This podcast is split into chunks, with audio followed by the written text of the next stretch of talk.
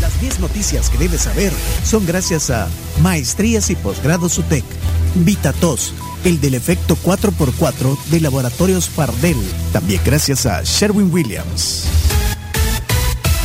Bueno, vamos con las 10 noticias que hay que saber, Harms. Pero antes tengo que hablarles sobre VitaTos. Multiplique el alivio con VitaTos, el efecto 4x4 de Laboratorios Fardel. Lo pueden encontrar en farmacias y distribuidores autorizados, invitándoles siempre a que cualquier consulta la hagan con su médico o farmacéutico. Y también gracias a la UTEC 2275-2700 o utec.edu.sb para conocer todo su catálogo de maestrías y posgrados. Ahora la noticia del, pe- del perrito, del perro en el estadio no- uno. nos robó mucho mucho tiempo. Hoy eh, en horario especial, noticias. Noticia número uno, Carms.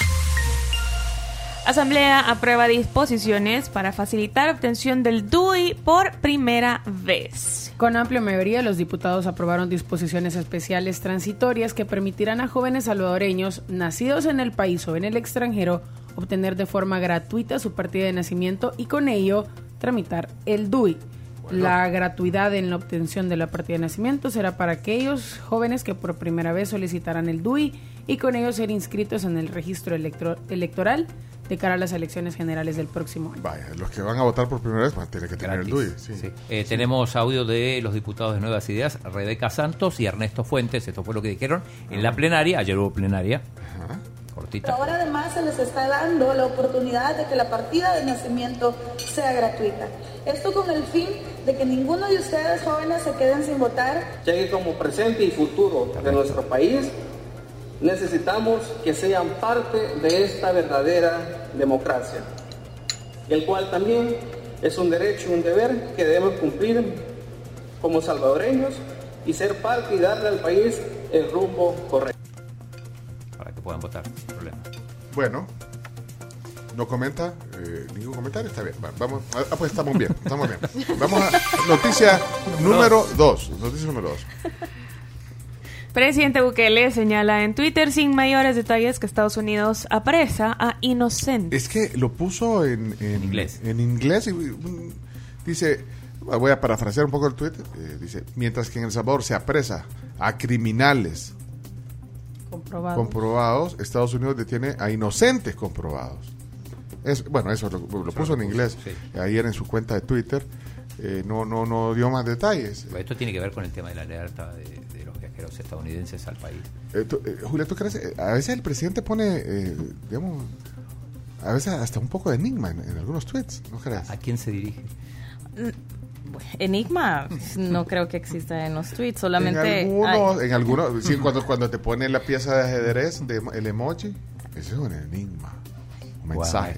Bueno, es- Yo creo que quizás una de las cosas que también notamos, ¿verdad? que ahora eh, tenemos un presidente que tuitea en inglés, cuando buena parte de la población pues puede que no hable en inglés. ahí está, ahí está el tweet, ¿Qué mira. nivel, mira? Pero, vale, léelo chino, vamos a ver cómo está. Léelo, léelo. No, en inglés no me... Bueno, Bueno, no, pero ya lo dije. Los chinos solo. Bueno, pero vaya, pero lo pone. Pero es que pero, Pero pero sabemos- eso, eso se lee como un mensaje para. Porque está hablándole a los Estados. Unidos. Sí, ese, ese mensaje va para afuera, pero eso es a lo que yo voy, que a veces, por ejemplo, si a mí se me antoja tuitear en inglés, porque yo quiero tuitear en inglés, cualquier cosa, ha pasado que hay eh, estas cuentas que aparecen, eh, que, se, que están como bots ahí eh, respondiendo a cada cosa que decimos. Eh, una vez me acuerdo que me pusieron como como que si sabía que yo, que, que aquí en el país no, la gente no habla inglés, ¿por qué estoy tuiteando en inglés? ¿A quién le estoy hablando? Y yo, ¿por qué eso no se lo dice a su presidente? O sea, Ah, es- pero tú pusiste algo. no, no, yo no respondo, yo no respondo. No, pero tú No, pusiste algo en inglés. Sí, yo puse algo en inglés, bueno, pero bueno, alguien, bueno. alguien que, o- que O sea, te sí, probablemente era una sí, crítica, sí, sí, era sí. probablemente una crítica ¿Por qué que yo estaba haciendo. Bueno, pero ahí tiene un, un, un, una te- un botoncito del Twitter para decir traducir tweets. claro, Sí. listo.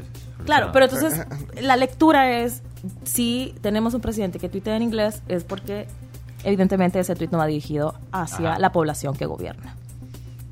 No, lo yo lo que quería decir es que a veces esos tweets eh, que, que bueno, eh, bueno, el Twitter de hecho eh, limita eh, eh, el espacio de, de escritura, pero pero a veces, o sea, te quedas con, con algún con alguna falta de contexto, digamos.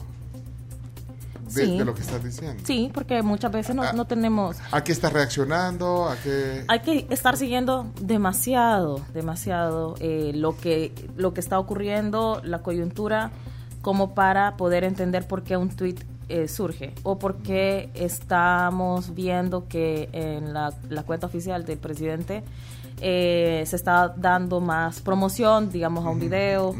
Y muchas veces sabemos que esto también es porque se está desviando la atención sobre temas muy puntuales. A propósito, está a 90.000 seguidores de llegar a los 5 millones en Twitter el presidente.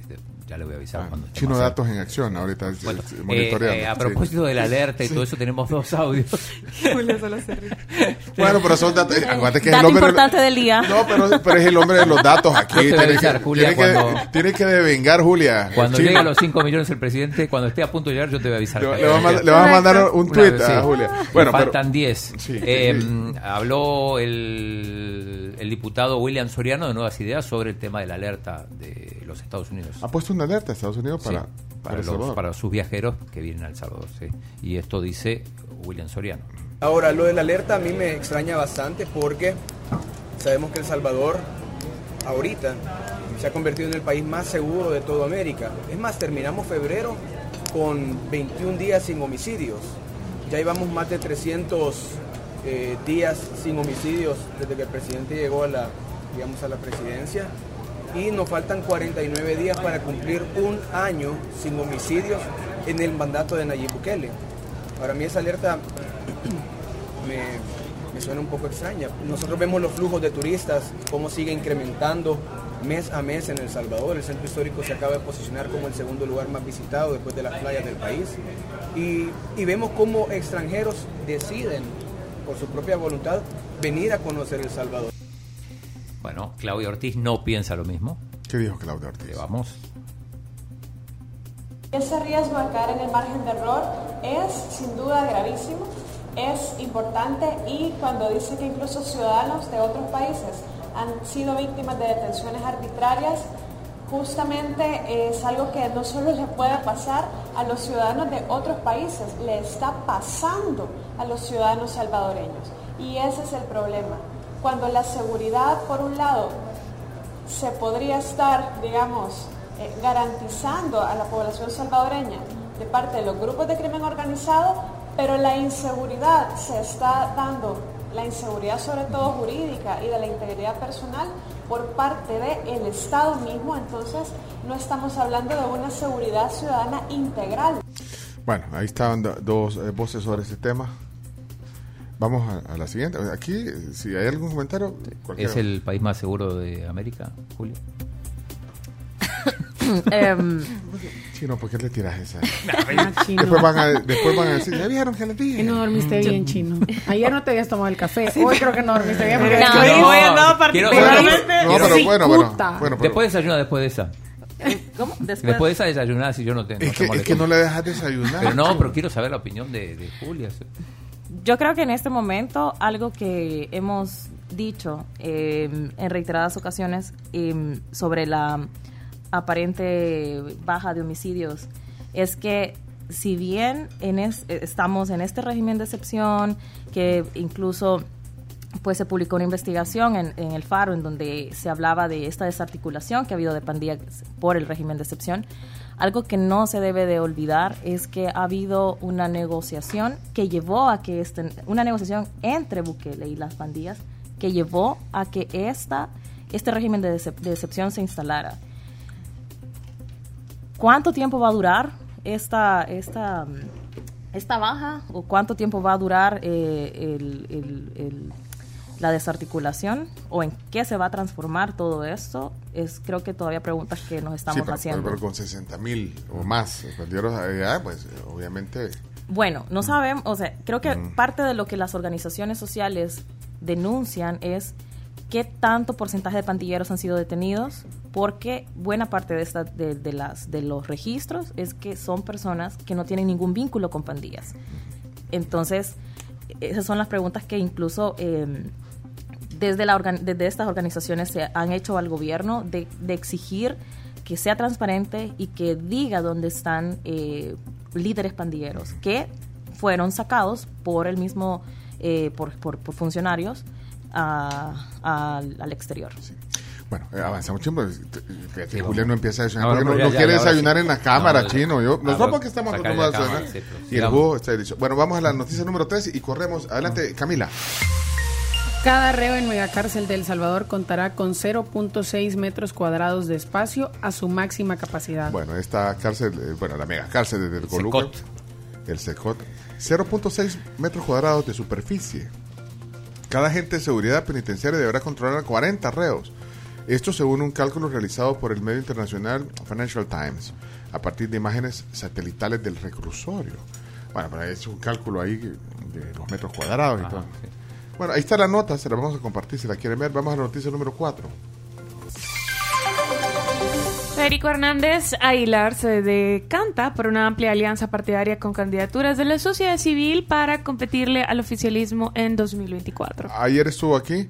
Yo le dije, eh, Federico, ¿tú sos de la oposición? Me dijo, no, no, no, yo soy analista crítico. Ciudadano crítico. Ciudadano crítico. Bueno, pero, bueno, así se definió él, ciudadano crítico. Bueno, eh, dice que, que para él eh, se enfrenta a un monstruo de mil cabezas eh, con un enorme aparato de propaganda y comunicaciones, a referencia al, al, al gobierno del presidente Bukele, eh, a quien sus seguidores ven como, bueno, como alguien bien arriba, digo, es como un semidios. Semidios.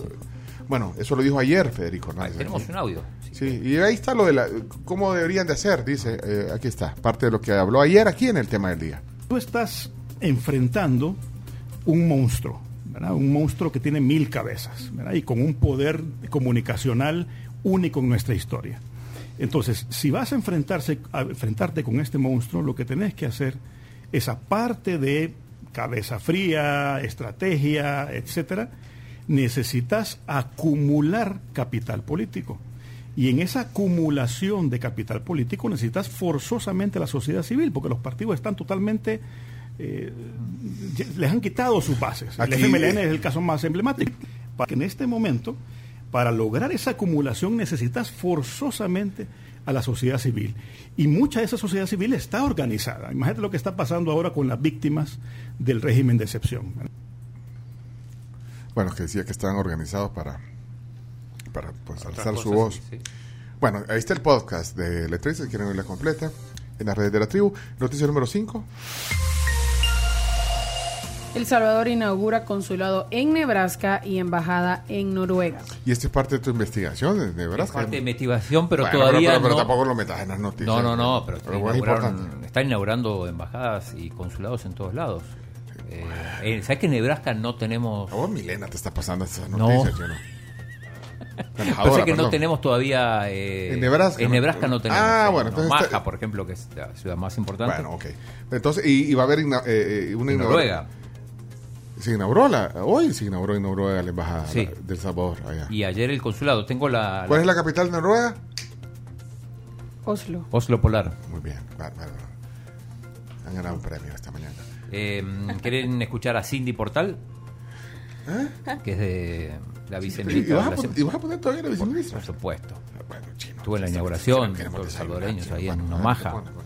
Con este nuevo consulado brindaremos servicios de emisión y entrega de pasaporte de manera inmediata, lo que antes se tardaba para ustedes de tres semanas a un mes o viajar, perder un día, que sabemos que acá el tiempo para ustedes es valiosísimo. Bueno, aquí también Hoy el ustedes programa. lo podrán tener en un lapso de 40 minutos. Bueno, muy bien. Algunos No, cónsules se resienten. Bueno, ahí está. Eh, Esta, si usted hubiera estado en la red, hubiera entrado. Bueno, ahí está, mira la embajada, hasta la Ahí foto. está. Chino, hasta la, hasta la foto está poniendo, ¿Qué mira, nivel? Cada- esto, esto mejora La foto día. es en la embajada de Noruega. ¿En Noruega? ¿Cuántos Y la acaban de inaugurar y ya tenés la. Sí, porque antes hubo que tenían que ir a... Entraba a- en las 10 noticias esa, eh, de acuerdo a la, a la red de. Ay, ahí está, mira, el- el- ahí está presentando la carta de credencia. Qué bonita la embajada, mira. Uy. Y se parece. Uy, quiero... Mañana ponemos el audio de la Bueno, canciller. Porque vamos. me gusta cómo habla su inglés. Ah, está la canciller en la inauguración. Me parece que sí. Bueno, va- vamos a la. Mira, avanzamos. Noticia número 6. Fiscalía presenta demanda por enriquecimiento ilícito contra exdiputada Lorena Peña. ¿Y esa es una eh, un requerimiento civil o, o penal? Civil. Civil, ¿eh? Sí, sí. Bueno, vamos. Espérate, eh, no, no, no, está, está muy No, desayunado. no vos desayunado. Va- vamos, adelante. Eh, vamos a poner a la, la- la fiscal del caso. Bueno, Sí, sí. General se está presentando eh, lo que es una demanda declarativa eh, civil por enriquecimiento ilícito en contra de la señora Lorena Guadalupe Peña Mendoza y su grupo familiar, que en este caso está conformado por su hija, la señora Ana Virginia Guardado. En este sentido, eh, la demanda versa sobre una serie de hallazgos o irregularidades encontradas por eh, la sección de probidad y avalada por la Corte Suprema de Justicia en pleno, eh, en las cuales se encontró una serie de hallazgos en las declaraciones que dicha fun- exfuncionaria presentó eh, por el tiempo en el que ella fungió como diputada de la Asamblea Legislativa por el partido FMLN. Eh, estos hallazgos eh, son 15 hallazgos o irregularidades en total, correspondientes 7 a, a la señora Lorena Peña Bueno. y 8 Y ocho a la hallazgos a, la, su hija, Bueno, a la señora Ana. A la hija. Todavía están guardando prisión Violeta Mengíbar y. Y. y- Erlina Handal. Sí. Sí. Pero era por. Bueno, por otro tema. ¿eh? Lo de ella sí era eh, los sobresueldos. Los sobresueldos. Bueno. También. Bueno, pero este. eh, Entonces entiendo que es un caso civil. Pero puede trascender. Todo es posible aquí. Noticia número 7, 7, número 7. Arena propone política de prevención de los suicidios, pero mayoría oficialista y aliados eh, negaron los votos. Ayer vi a, a la diputada Marcela. Villatoro que Sí. con una comitiva presentaron esta iniciativa También. eh, para que se reforme la ley de salud mental en el tema de que hay una política nacional de prevención de, de, de suicidio, pero no pasó. ¿eh? Eh, escuchemos la- el, el argumento de... Es que no, bueno, no, es- bueno, pero es que lo han dicho, los diputados de la oposición han dicho que nada de lo que presentan pasa. Esta fue lo que dijo Marcela en la plenaria, Marcela Villatoro. Lastimosamente nos hemos dado cuenta de que hay alrededor de 1.500 suicidios en los últimos tres años en nuestro país y queríamos buscar una forma también de poder prevenir que estos suicidio- suicidios se den. Esto es decir un suicidio diario.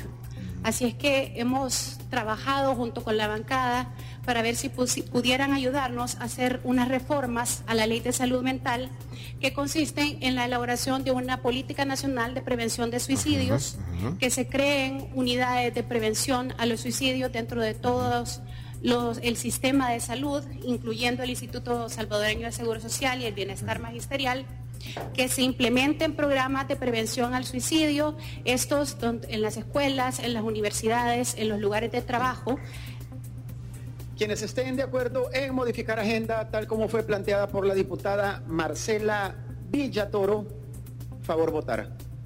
Se cierra la votación. Con 13 votos a favor, no hay resolución. Unánime. Solo 13. Sí, eh, pasa con todas las iniciativas.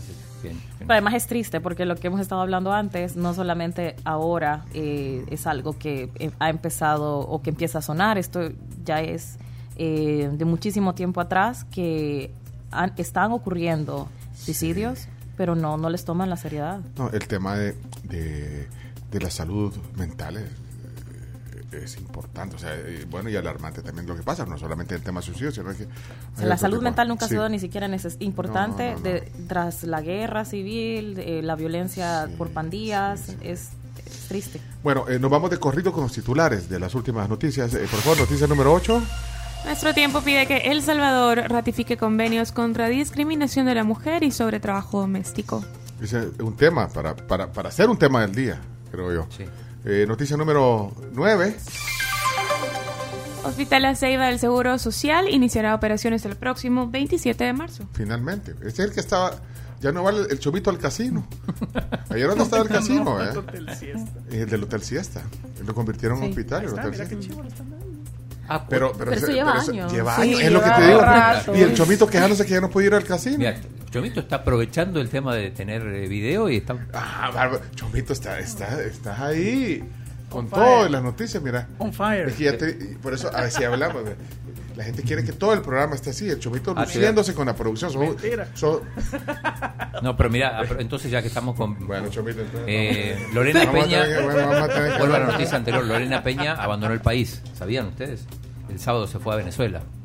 Ah, sí. Ah. Uno de mis corresponsales estuvo ahí, le tomó... Fuente eh, confirmada. Confirmadísima. ¿Sabías eso, Julia? Que, que se había ido del país. Eh, Ahora, yo, yo estoy. Mi, mi fuente es el chino. No, o no, sea pero pone... eh, alguien en el aeropuerto mandó la foto. Bueno, pero. No, no, pero... Pero pues hazte una foto de archivo, es que el chino se no, deja no. ir, vea. No, no, no. esa- Tenés la que verificar la fuente. La persona trabaja en el aeropuerto, o sea, no. Trabaja en el aeropuerto. Ah, es alguien. ¿Y vas a publicar la foto? Vaya, ¿A dónde dice la fecha? ¿Dónde está? No, no, yo confío. Andan con mascarilla, mira. Está bien, es Es que responsable. en el aeropuerto No, en tenés la- que usar. En el aeropuerto. No, yo. ah, no, yo pero ella no anda con mascarilla. Ella no anda No, es la con que está a la par. es la Pero no es. Lorena P. La de Ah, atrás. es la de, la de rojo. Yo pensé que era. bueno, y, y hoy aprovechando todos los recursos audiovisuales, pues normalmente las noticias no van en video. Claro, no van en video, no, pero como viniste vos, el Día de la Mujer, aprovechamos todo. Vale, pero, pero co- métodos periodísticos, Julia. O sea, habría que ver la veracidad de fotos, puede haber sido una foto de otro viaje. Ahora, No, te- tendría que creer en la fuente la del fuente, chino. Pero, a ver, ¿Quién- Julia tu sabe. fuente es alguien que tú conoces muy, muy confiable. y, trabaja, y, y él Trabaja tomó la foto. aeropuerto. Y ahí no está re- re- re- revelando la fuente. No, ahí no se revela la fuente, pero eh, habría que hacer. ¿Habría que hacer? No, de, ajá, de, el- ¿Validar esto? Validarlo. No puedes tirarlo así por así. Vea, Julia. que chino, ¿para Es qué? una segunda fuente. Ah, bueno, si hay una segunda fuente. Ne- no, necesi- necesitas dos fuentes para dar po- para publicar una nota. Voy a ver si no A veces, puso en algo algunos ver. temas el director de migración, porque cuando, cuando abandonan el país así, eh, podría ser una fuente. eh, Migración. cuando quieren lo, lo ponen. Sí, pero eh, tendría por lo menos que saber si el, si el viaje ajá, efectivamente era Venezuela. ¿A dónde? Ah. Ajá. Sí. Ajá. Un saludo desde Ciber Caracas.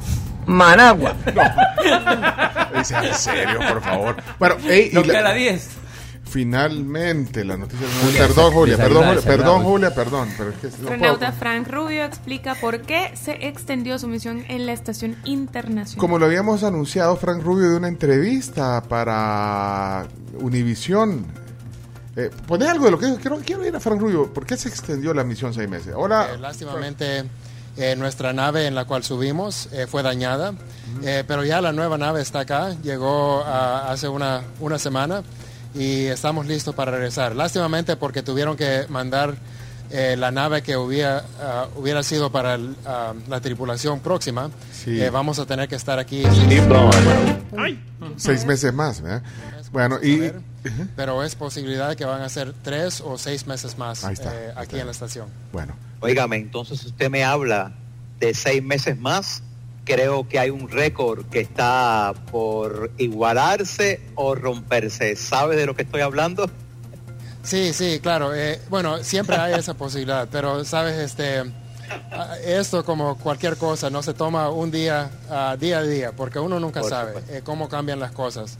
Eh, yo Qué- qué buena no subí respuesta. con esa esperanza y creo que hasta ya llegar a esa meta eh, fue cuando va a ser cuando yo voy a pensar de esa, de ese. ah, Y hasta con la foto. Eso. Impresionante. Hasta con la foto, Chomito, en la, en la transmisión. Mira, ahí está la bandera del Salvador, miren, en la, esquinita.